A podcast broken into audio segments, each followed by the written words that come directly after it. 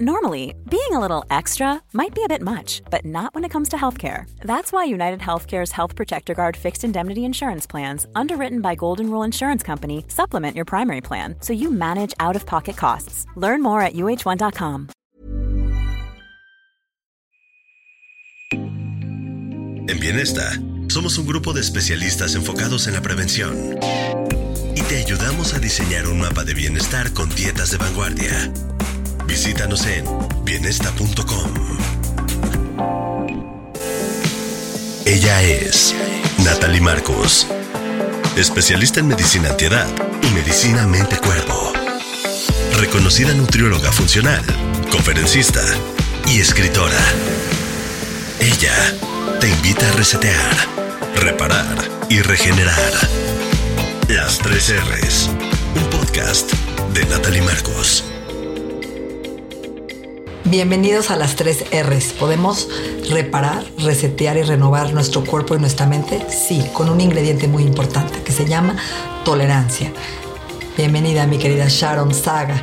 Sharon Saga es co-creadora, fundadora y presidenta del Museo de Memoria y Tolerancia en la Ciudad de México, que ha recibido más de 5 millones de visitas, que es el museo número 3 más visitado en nuestro país a nivel, bueno, a nivel nacional. Así que un aplauso por esta maravillosa idea y además creo que la tolerancia no tiene que ver con tu religión, tiene que ver con mucho más que eso. Me encantaría que nos expliques para ti qué es la tolerancia.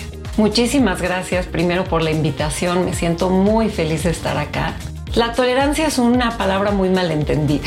Todos pensamos que tolerar es aguantar o conceder algo que no me gusta cuando en realidad nada es más lejano que eso, no tiene que ver con la paciencia, tiene que ver con, tu capacidad de proveer dignidad, así lo llamo yo.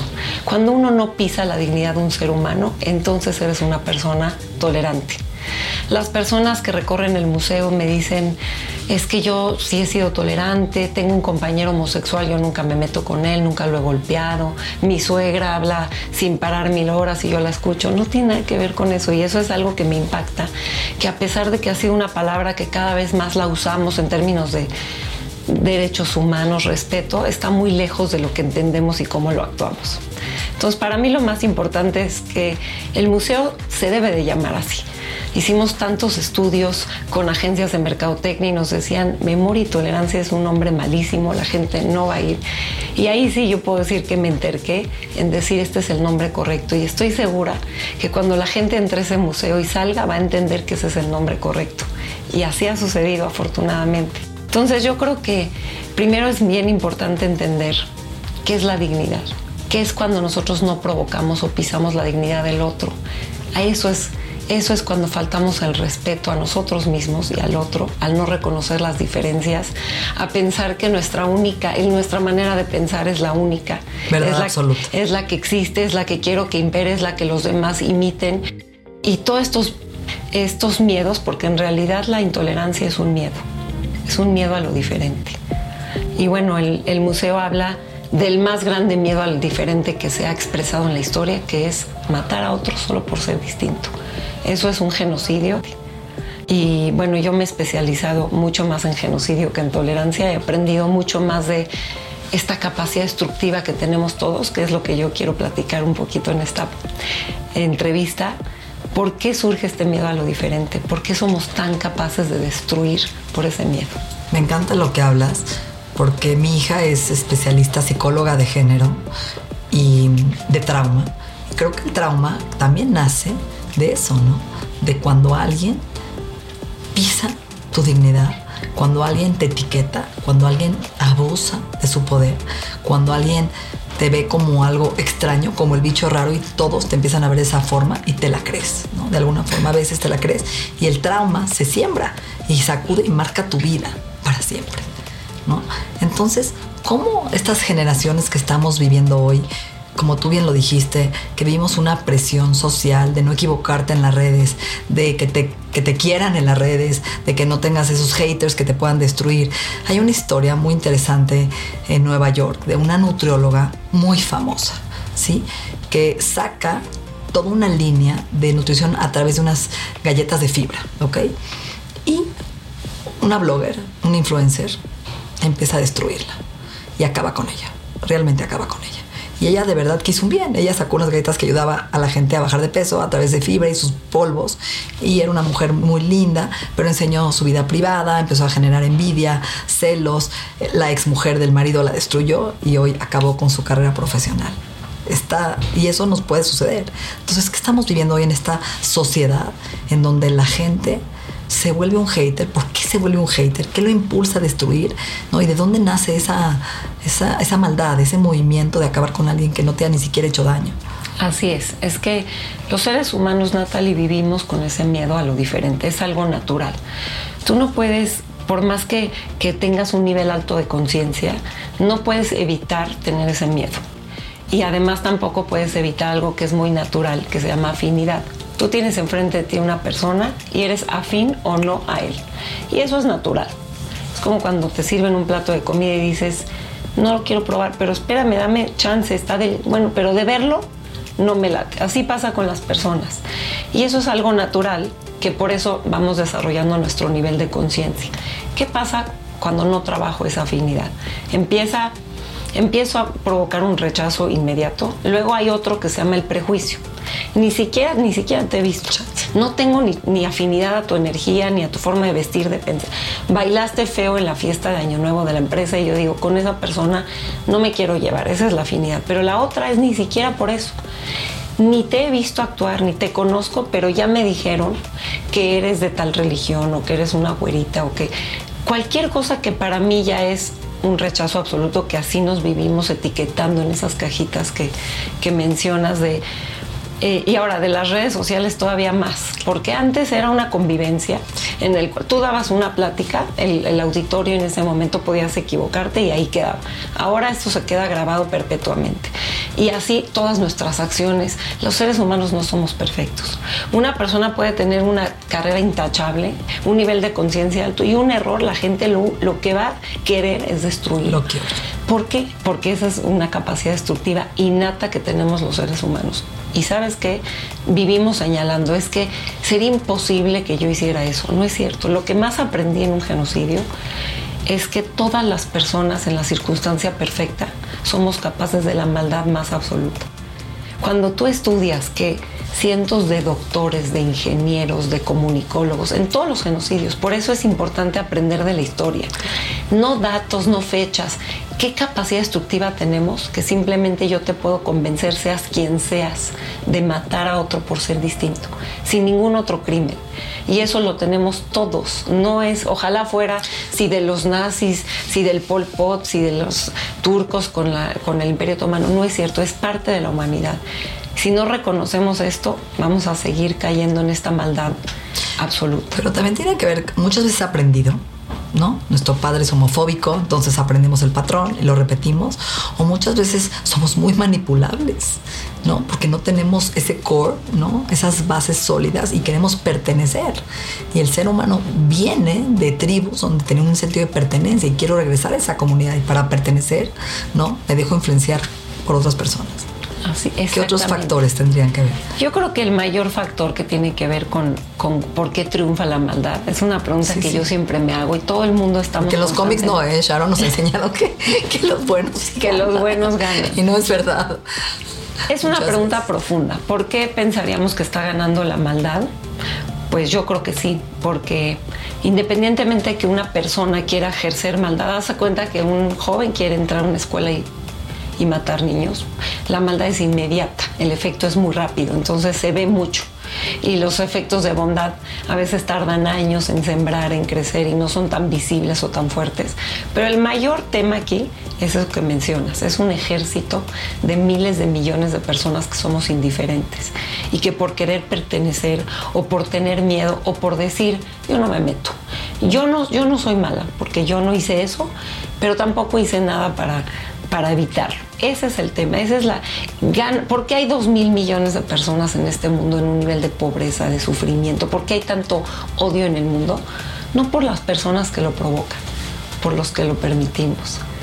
Porque todo eso que nos duele, los seres humanos no somos indiferentes. Que si te pones a pensar, ¿qué es ser indiferente? Es no sentir algo hacia algo, hacia alguien Pero no es cierto, eso es más bien ser esquizofrénico o ser sociópata. Nosotros sí sentimos, sentimos mucho dolor, sentimos mucha empatía, sentimos mucha compasión.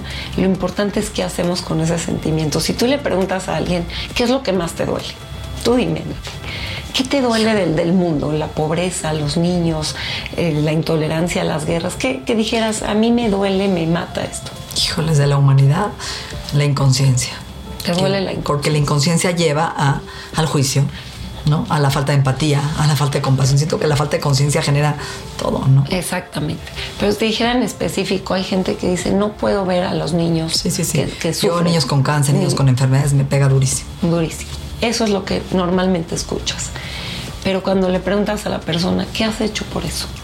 La- no, sí, ya vi seis documentales, ya leí tantos libros, ya fui al museo. Y yo siempre digo, si nuestras lágrimas sanaran ese dolor, no habría una sola persona viviendo en desigualdad. Las lágrimas no sanan, sanan las acciones. Y lo que nos confunde es, ¿qué puedo hacer yo? ¿Qué voy a hacer yo que con este mar de pobreza, con este mar de sufrimiento, una pequeña gota? Eso es lo que necesitamos. Somos millones de personas en un ejército haciendo pequeñas cosas. Se convierte en una fuerza masiva, mucho más potente que la maldad, mucho más potente que la destrucción, pero no lo entendemos. Realmente yo estoy convencida, lo he visto. Lo he visto en N cantidad de casos, en el acoso escolar, ¿no? O en el acoso laboral. Van tantas miles de colaboradores de escuelas a trabajar esto y tú lo ves que cuando las personas que estamos así sentadas observando hacemos un pequeño acto, el, el perpetrador se queda tan débil, desaparece su fuerza. Entonces ese es el mensaje que, que creo que es mucho más poderoso que hablar de la gente que ejerce maldad o los pocos que son tan comprometidos como el Dalai Lama o Martin Luther King o Mandela. No hay que ser la Madre Teresa de Calcuta. Hay que simplemente tomar decisiones pequeñas de acción. Health Addiction es la primera y única filosofía de vida que promueve la salud del ser humano, no solo desde la ausencia de enfermedades, sino como un estado de bienestar por medio de la suplementación funcional. Visítanos en healthaddiction.mx. Este es el podcast de Natalie Marcos, especialista en medicina antiedad y medicina mente-cuerpo. Pero también eso es aprendido desde la casa, ¿no? Tener la valentía de levantar la voz, de hacer un cambio.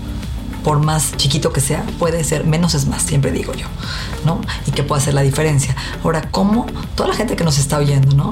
¿Cómo empezarías a transmitir eso a otras generaciones, a tus hijos? Yo te digo, ni siquiera me voy con un acto tan grande como la valentía. Tú estás viendo que una persona está haciendo algo injusto. Sí. Vamos a decir, tu jefe eh, acosa a una compañera. Tú dices, qué valentía, me voy a parar ahí, me voy a poner con el jefe. Quizá no, es el primer paso. Y por eso hablamos de...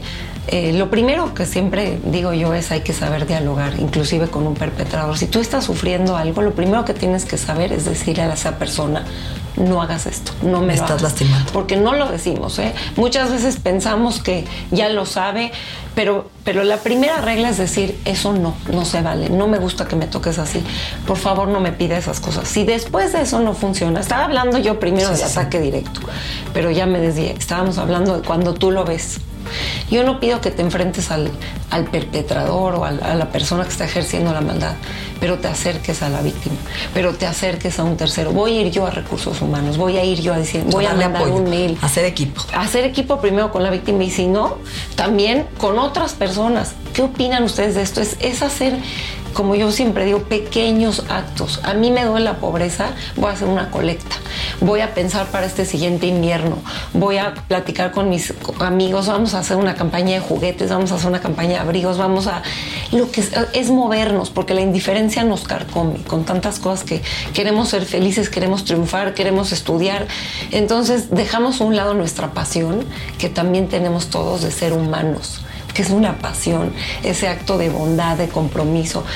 Eso te enriquece tanto que luego ya nadie te lo tiene que pedir. Yo te voy a contar una anécdota que a mí me parece la que más me ha movido en la historia del museo. Han venido, ha venido la nieta sobrina de Himmler.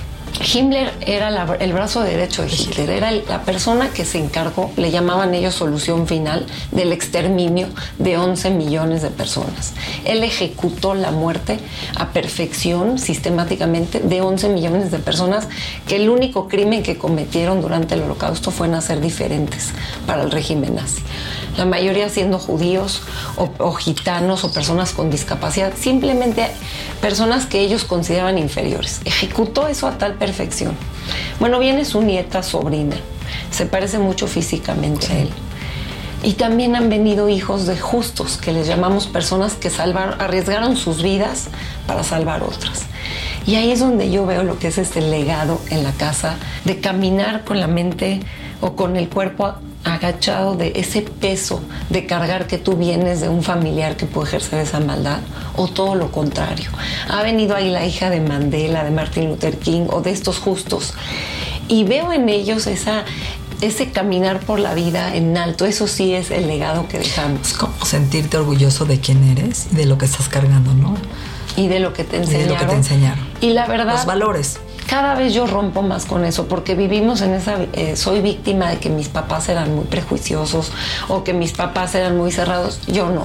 Yo creo que ya llegó el momento también de, así como haces tu marca en la vida y dices, yo soy quien soy. Es una decisión. Es una Punto. decisión. Ser tolerante, ser consciente, es una decisión. Es un reto duro porque te digo, te empieza a pelear tu miedo a lo diferente, tu falta de afinidad y sobre todo el tema más grave, la justificación. Esta persona hizo esto y yo tengo derecho entonces a hacerle esto. Eso es lo que no va. O buscarle defectos, ¿no? Que ni siquiera tiene para justificar tus acciones. O los tiene. O los tiene, pero tú quién eres para juzgar esos defectos. O los tiene, Porque tú o los tienes, tienes. o además tienes, O tienes otros. Imagínate que dices tú, esta persona en la oficina llega tarde a las citas, me quita una comisión, por, no llevó la computadora, me hizo un daño, yo mantengo a mis hijos y es un irresponsable. Entonces me creo con el derecho, no de dialogar, no de hablar con mi jefe, sino de lastimarlo, de hacer que todos los demás no le hablen, de quitarle el habla, de tratar de sacarlo. Ahí empieza nuestro La nivel violencia. de ser violentos. ¿Por qué? Porque justifico que tengo derecho. El único derecho que, que todos compartimos, ese es el derecho humano más importante, es nuestra dignidad. Somos iguales en dignidad y en derechos humanos independientemente de qué hizo esa persona. Solo por derecho de nacimiento. Así es. Y eso, Natalie, es un pleito entre nosotros mismos y nuestro nivel de conciencia. Mi nivel de conciencia crece a este reto de la diferencia. Es interesante, ¿no? Porque en estos procesos que estoy viviendo de, de sentirme indigna, te lo tengo que decir, porque para mí la dignidad también es independencia y autosuficiencia. Y cuando tienes que esperar que alguien te bañe, que alguien te vista, que alguien te peine, es duro, porque pues, creo que el reto más importante que yo he trabajado en mi vida es la autosuficiencia, ser autónomo hasta que me muera, ¿no? Y esa vulnerabilidad, ¿no? De aprender a recibir y a que vengan a, bañarte, ¿no? Tu parte más íntima, que nadie le gusta, ¿no? Y hay que aprender también a recibir y decir, sí, se vale. Y con amor todo se vuelve más bonito. Entonces creo que el amor te quita ese sentimiento de, de indignidad, ¿no? Que estoy viviendo. Porque cuando alguien viene y te baña con amor y se ríe contigo y te hace burla de, no, de, ay, no, de tus pompas o de, ya sabes, estos chichoretes creo que te hace más fácil la vida. Creo que también el amor sería un ingrediente muy importante que ayuda a ser tolerante con la gente y la compasión. Tanto con uno mismo, empezar con uno mismo, ¿eh? porque es lo que estoy empezando a hacer ahorita conmigo. Ser tolerante conmigo, amoroso conmigo, paciente conmigo en este proceso de la vida que, que no es fácil pero que es parte de las enseñanzas que estoy aprendiendo y que cualquiera puede pasar por ahí en algún momento de nuestra vida. ¿eh? Vamos. Vamos, ¿estás de acuerdo? Aunque Yo no- creo que dijiste algo muy profundo, muy sabio. Eh, las cosas te pasan por algo y las puedes vivir desde un ángulo del enojo de la víctima o ya viví un, un- un proceso en donde me siento incapacitada o siento o, me pongo a ser empática. ¿Qué vive diario una persona con discapacidad? Y porque dices tú, en, en algún momento todos somos una minoría, en algún momento todos vamos a ser señalados o vamos a pasar por esa etapa el amor sí cura, el amor sana, pero no es fácil de sacarlo en esas circunstancias. Eh, Como dices tú, eh, puedes estar en el momento más opuesto al amor, ahorita que estás viviendo ese reto, o lo contrario, reflexionar como lo estás haciendo, qué aprendizaje me lleva a esto. Ahorita necesito amarme a mí misma, no exigirme de más, no, Gracias a Dios has sido autosuficiente, la vida te ha empujado a ser así. Y cuando no lo eres, no pasa, nada. Exacto. Y abrir tu corazón, ¿no? Y no matter what, no pasa nada y todo pasa. Ahora, platícame un poquito tu historia personal. O sea, ¿por qué decidiste abrir este museo, crearlo y transmitir esta filosofía de vida a tu país, a la gente que te rodea? ¿Qué fue ese motive, no? Mira, tuve una tía abuela sobreviviente del holocausto, una tía lejana, hermana de mi abuelita, que no vivía en México. Me contó su historia de una manera muy peculiar, una mujer muy amorosa. Me llamó la atención que alguien que pasó algo así, no tenía hijos, vivió experimentos médicos, ya más, más alto nivel de dolor no existe. Pero al revés, la mujer más cariñosa, más dadora, más agradecida. Y eso me impactó. Nunca me, nunca, decía yo nunca le conté a nadie solo a ti, a mis 12 años empecé a estudiar, a leer, pero la verdad, estuve en Polonia, estuve en una, en una fábrica de muerte, eso es un campo de concentración, hay que ponerle el nombre de lo que es, que es un campo de exterminio, un lugar donde se mataba personas eficientemente. Esa energía de estar ahí sí te marca, sí te pega, pero lo que más me pegó fue que a las pocas horas nos estábamos riendo. Inclusive nos regañaron, oigan, compórtense, vean dónde están. Y yo dije, la memoria se borra estar tan presente con ese dolor, las víctimas que sufren este dolor piden que nunca nos, olviden. Tienen un pánico a que esto se olvide. Y me doy cuenta que todo se olvida. Todo. No importa la magnitud de un evento. Nuestra memoria es difusa, caprichosa, tendenciosa. Entonces yo pensaba, platiqué con un sobreviviente cuando le dije, quiero dedicarme a esto y me dijo él, esta fue la clave de mi vida. Él me marcó, se llamaba Simón. No, no sirven los museos. Yo no necesito que nadie recuerde cómo murió mi madre y mi hermana. Yo las recuerdo cada día de mi vida. Lo que quiero es que hoy un niño sufra menos injusticia, menos hambre, menos pobreza. Si algo vas a hacer que nos lleve a eso, vale la pena. Y ahí es donde entendí que recordar no es suficiente, que hacer museos de la memoria, memoriales, en realidad es poco el, el avance y por eso dediqué mucho más tiempo, mucho más energía a entender esto de la acción social, de la compasión, de la tolerancia, de los derechos humanos. Yo creo que el museo no es una experiencia de ver historia, es un lugar que te transforma a ser un activista. Ese, cuando decíamos cuánta gente ha ido, no me importa. Me importa cuánta gente ha hecho algo, ha cambiado, ha sido más respetuoso, ha salido diciendo quiero ser alguien que promueva el amor y no el odio. Eso es lo que eso es lo que es mi historia de vida y, la intención de hacer un museo. Sin palabras. Sharon, este podcast lo va a escuchar muchísimas personas a nivel mundial. ¿Qué te gustaría decir, cerrar? Que se queden con alguna frase, una anécdota, algo que quisieras que toda la gente, que has hablado mucho de la tolerancia y de la compasión y de aceptar a la gente, ¿no? Aceptar. Cada quien es único. Yo siempre hablo de la microbiota, ¿no? Y la microbiota es única, es como una huella digital. Si tú comparas, tú y la mía, aunque comamos lo mismo, es diferente. ¿Por qué? Por tu estrés, por el sueño, porque tu personalidad, porque a lo mejor procesas diferentes los alimentos. Y así es cada persona, somos seres individuales. Y ese respeto a la individualidad creo que nos volvería una mejor humanidad. Sin duda. No hay duda que las personas que defendemos la inclusión, la diversidad, de repente lo decimos de una manera muy fácil y ese no es con lo que me quiero ir, pero sí amamos la diversidad cuando viajas. Quiero comer diferente, la gastronomía, tomar fotos de la gente más exótica. Pero cuando esas personas estuvieran en, en, la vida cotidiana, en tu oficina, con amigo de tu hijo, ese miedo a la diferencia dices, no, yo quiero que seamos iguales, quiero que mis hijos piensen como yo, quiero que imponer mi verdad. Y sabes que no hay una verdad, hay una verdad sí creo en esta verdad de la humanidad, en esta justicia divina, en esta acción-reacción, sí creo en ello, que realmente somos producto de todas las decisiones y nuestras acciones. Pero justamente si tú crees que eres una persona buena, refléjalo en tus acciones, en tu nivel de conciencia, en tu aceptación al otro, en el amor. Es justamente lo que terminó diciendo este Brock, que acabo de entrevistarlo dijo justo eso. Creo que el ingrediente de la espiritualidad es el amor. No es, ¿no? rezar más o vestirte de blanco o no comprar ropa o no, es el amor. Creo que el amor sana y creo que mi proceso en este momento y lo que yo le he dado a la gente y lo que estoy recibiendo es el amor.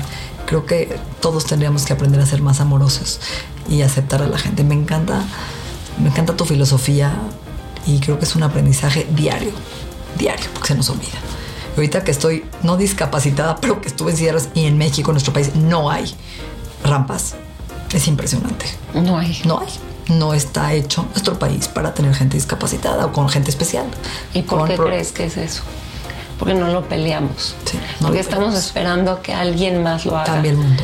Porque eso es lo que yo veo constantemente. Porque si no me pasa a mí, no me importa. Y no, eso es la indiferencia. Ese es el cáncer del país. Ese es el. Esa es la indiferencia. Es solo me importa lo mío, lo que me afecta a mí. Y ni aún así. Y aún así somos bastante indiferentes. Aunque me duela algo, creo que por el dolor lo sano. Las acciones sanan. Muchísimas gracias. Gracias a ti. Nuestra mente y nuestro cuerpo se han transformado. El proceso continúa en la siguiente entrega de las 3 R's. Agradecemos la confianza de Health Addiction, el Instituto en Salud Funcional Mente Cuerpo y Bienestar. Las 3 R's, un podcast de Natalie Marcos.